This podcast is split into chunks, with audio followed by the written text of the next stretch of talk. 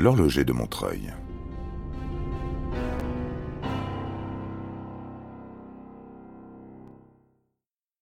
À midi moins vingt, l'accusé est introduit et son entrée provoque un vif mouvement de curiosité. Cet homme de 36 ans à l'aspect singulier, maigre à un point extraordinaire, les yeux caves, les pommettes saillantes, le nez anguleux surmonté d'une énorme paire de lunettes. Il promène sur le public son regard terne et sombre. Il porte moustache et barbiche. Il est tout de noir vêtu, excepté un foulard blanc autour de son maigre cou. Il paraît totalement sûr de lui, nullement ému. Les débats sont menés par le conseiller Dubar. L'avocat général se nomme Bernard et l'avocat de la défense, Maître Joly. Après avoir prêté serment, l'accusé écoute l'acte d'accusation sans broncher pendant trente minutes. Puis il se lève pour protester contre la teneur de cet acte, qui devrait être le reflet de la vérité, mais n'est de fait qu'un tissu de mensonges. Le président explique que le procès débute justement pour faire la lumière sur ces affirmations. On procède ensuite à l'appel de 54 témoins. Les débats promettent d'être longs. La seconde Madame Pell et sa mère, ayant quitté la France pour se réfugier en Grande-Bretagne, elles ne participeront pas au procès.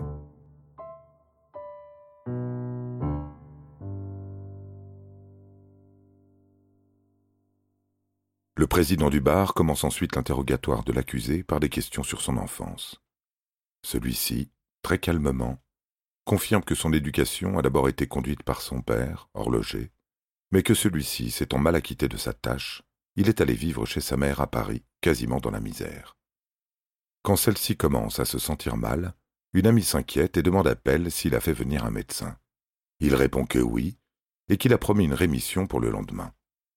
Mais le lendemain, Madame Pell meurt. Le certificat de décès notera comme cause du décès bronchite chronique.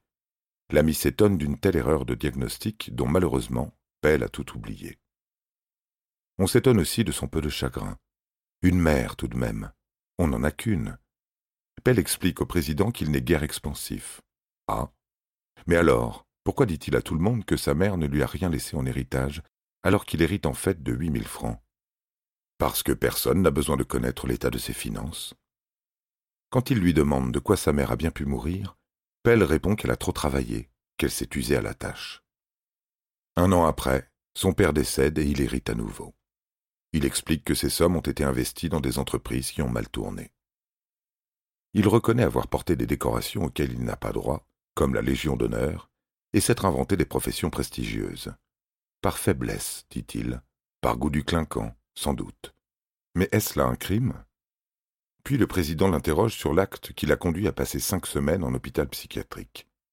Pell a contracté une dette envers un confrère horloger.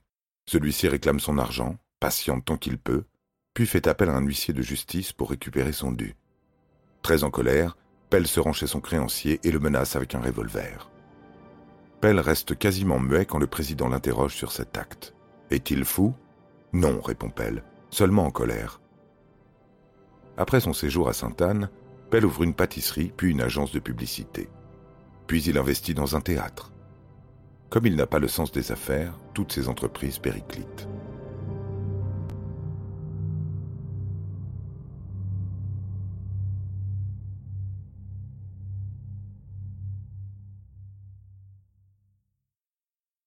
Il est ensuite question de Marie Maouin et d'Eugénie Meyer, sa maîtresse. Le président affirme qu'il l'a connue via une annonce matrimoniale et que malgré ses cinquante ans, il allait l'épouser. Mais Pell prétend que non, qu'il n'a fait que donner l'hospitalité à une pauvre femme dans le besoin, qui d'ailleurs était déjà malade. Ce n'est pas chez lui, comme les mauvaises langues le prétendent, que les premiers symptômes sont apparus. Au président qui lui demande pourquoi il n'a pas fait venir de médecin pour Marie Maouin, Pell répond qu'il ne s'agissait que d'une indigestion. L'avocat général lui signale qu'elle n'a dû sa guérison qu'à un séjour à l'hôpital. Pell rétorque que cela prouve bien que le mal était bénin puisqu'elle a guéri. Marie, appelée à la barre, proteste. À l'hôpital, on lui a bien dit qu'elle avait été empoisonnée. Mais pourquoi Pell n'a-t-il pas voulu laisser Marie entrer chez lui après son hospitalisation? Pourquoi n'a-t-elle pas repris son poste? Selon Pell, c'est elle qui ne voulait pas. Il n'a fait que lui rendre ses affaires comme elle le demandait. Selon l'accusation, il ne voulait pas qu'elle entre chez lui afin qu'elle ne voie pas le triste état dans lequel se trouvait Eugénie Meyer. D'ailleurs, Pell ne trouve-t-il pas bizarre que personne ne sache où se trouve cette femme? Une de ses bonnes amies prétend qu'elle ne l'a plus revue depuis qu'elle lui a confié ses projets de mariage avec lui. Tout cela est faux, affirme l'accusé. Eugénie Meyer était trop vieille et trop laide pour être sa maîtresse, encore moins sa femme. Si elle a dit ça à quelqu'un, c'est qu'elle se faisait des idées. D'ailleurs, ils se sont plus ou moins disputés à ce propos. C'est pourquoi elle est partie. Quant aux traces de sang trouvées dans l'appartement après son départ, des saignements de nez.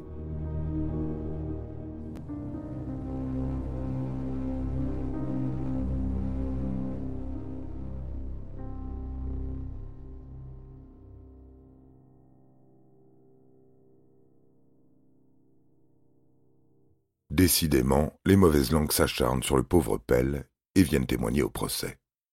Certaines prétendent par exemple que Jenny Buffreau, sa première femme, était en bonne santé quand il l'a épousée. Ce qui est absolument faux, affirme-t-il, elle était déjà malade. C'est un comble tout de même que sa famille soit venue l'accuser de l'avoir empoisonnée. D'ailleurs, s'il l'avait fait, explique-t-il calmement au président, il aurait utilisé un poison végétal qui ne laisse aucune trace dans l'organisme.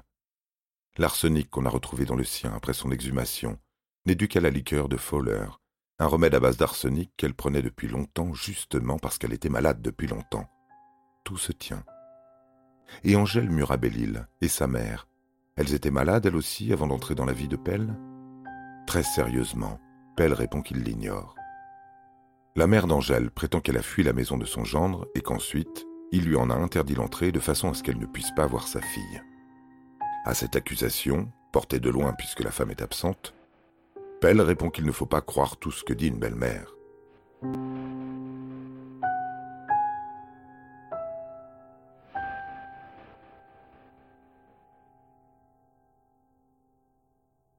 Sa seconde femme l'ayant quitté, Pell s'est installé avec sa maîtresse, Élise Baumer, à Montreuil. Ah, mais non, rétorque Pell. Élise Baumer n'était pas sa maîtresse, juste une amie venue se reposer chez lui.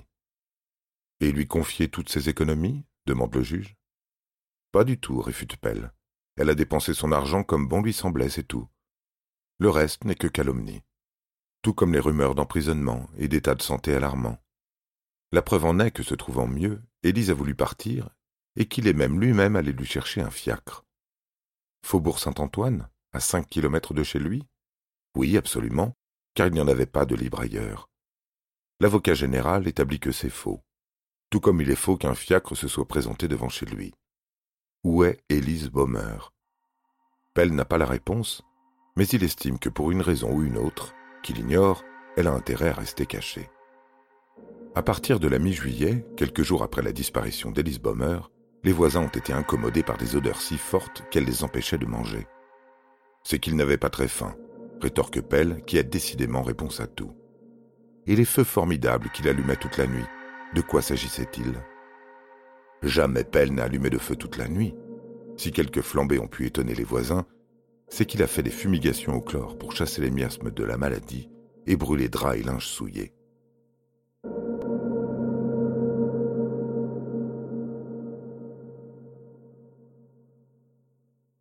Messieurs Lott et Brouardel, experts chimistes, déposent le dernier jour du procès.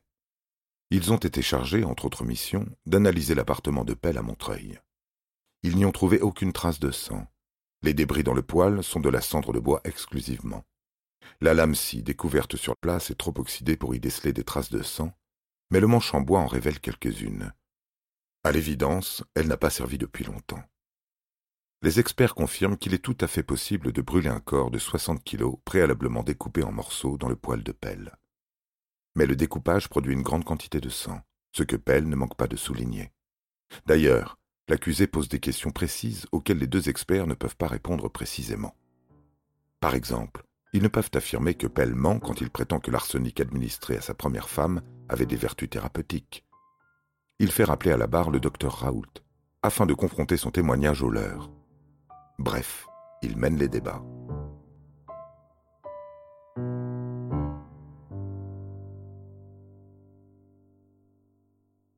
L'avocat général prononce alors son réquisitoire. Il est convaincu de la culpabilité de l'accusé. Il rappelle d'abord qu'il n'existe pas de crime dont la découverte et la preuve présentent plus de difficultés que ceux accomplis dans l'intimité d'un foyer par des gens qui cherchent à le dissimuler. il faut rappeler un faisceau de preuves dont l'accumulation est accablante. Accablant, les témoignages ne le sont-ils pas? Tous ces témoins, toutes ces femmes qui tombent gravement malades aussitôt qu'elles rencontrent l'horloger Pell, n'est-ce pas accablant? Pell a cherché des femmes avec des économies afin de les utiliser à son propre profit. Une fois en possession de l'argent, il les fait disparaître sans le moindre état d'âme. Cet homme en est-il seulement capable? Servante, maîtresse, épouse, mère, les femmes meurent ou disparaissent autour de lui. En exprime-t-il le moindre tourment, la moindre peine? Lui a-t-on vu autre chose que cet œil sec et ce ton dogmatique dépourvu de tout sentiment? Même les accusations de meurtre portées contre lui ne semblent pas l'émouvoir.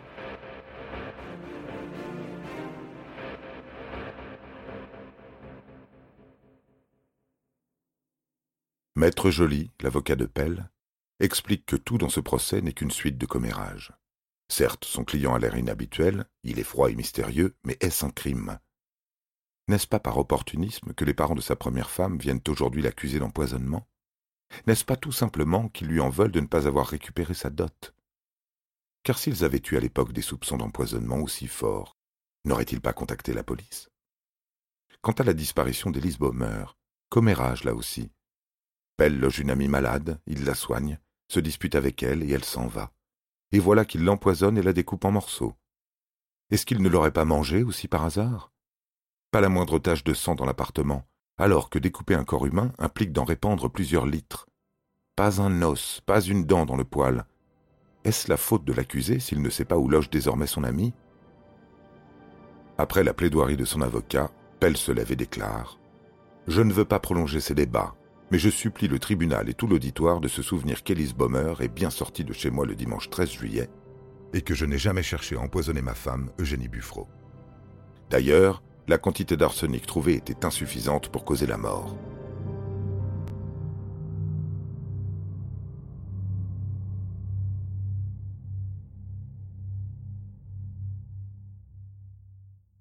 À 11h45, le jury se retire dans la salle des délibérations et Pell, qui semble à bout de force, est emmené par les gendarmes. Dans la salle, on discute avec vivacité. Suivant les uns, Pell sera condamné. Suivant les autres, il est impossible, en l'absence de preuves matérielles et précises, de frapper l'accusé. Après trois quarts d'heure de délibération, le jury revient dans la salle et, au milieu d'un silence absolu, le premier juré prononce le verdict suivant. Sur mon honneur et ma conscience, devant Dieu et devant les hommes, la réponse du jury sur la première question relative à l'empoisonnement d'Eugénie Buffreau est non. Sur la deuxième question relative à l'empoisonnement d'Élise Baumer, la réponse est oui. Il n'y a pas de circonstances atténuantes. La peine à appliquer est absolument la même que si le jury avait répondu oui sur les deux questions. Quand on lui demande s'il a quelque chose à dire sur l'application de la peine, Pell répond qu'il accepte avec résignation le sort qu'on lui réserve, mais qu'on condamne un innocent. La Cour, après avoir délibéré en chambre du Conseil, rend son arrêt. Pell est condamné à la peine de mort. Pendant que les gendarmes l'emmènent, il proteste de son innocence.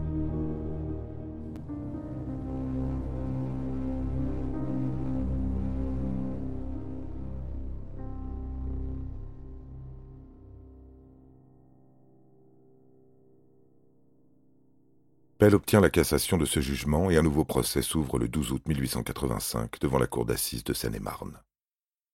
Monsieur Barbette, conseiller à la cour de Paris, préside les débats. Pell ne porte plus sa barbiche méphistophélique ni ses lunettes. Il est toujours maigre et vêtu de noir, il a l'air malade. Il est probable qu'il ne retrouve pas rapidement la santé, puisque ce deuxième procès, identique au précédent, le condamne aux travaux forcés à perpétuité, l'éloquence de son nouvel avocat ayant réussi à faire naître un doute chez les jurés. Il passera près de quarante ans au bagne de Nouvelle-Calédonie, où il mourra en 1924. Pour bien des observateurs, la culpabilité d'Albert Pell n'a pas été absolument démontrée. Il n'y a contre lui que des disparitions, des accusations et un air supérieur et froid qui plaît dans sa défaveur. Coupable, on le compare à Tropman, ce jeune homme qui tua toute une famille quelques années plus tôt. Innocent, il est à nouveau les l'accusé de l'affaire du courrier de Lyon. Faute de preuves formelles, tout est question d'intime conviction. Alors maintenant que vous savez tout sur l'horloger de Montreuil, selon vous, coupable ou innocent, c'est Albert Pell.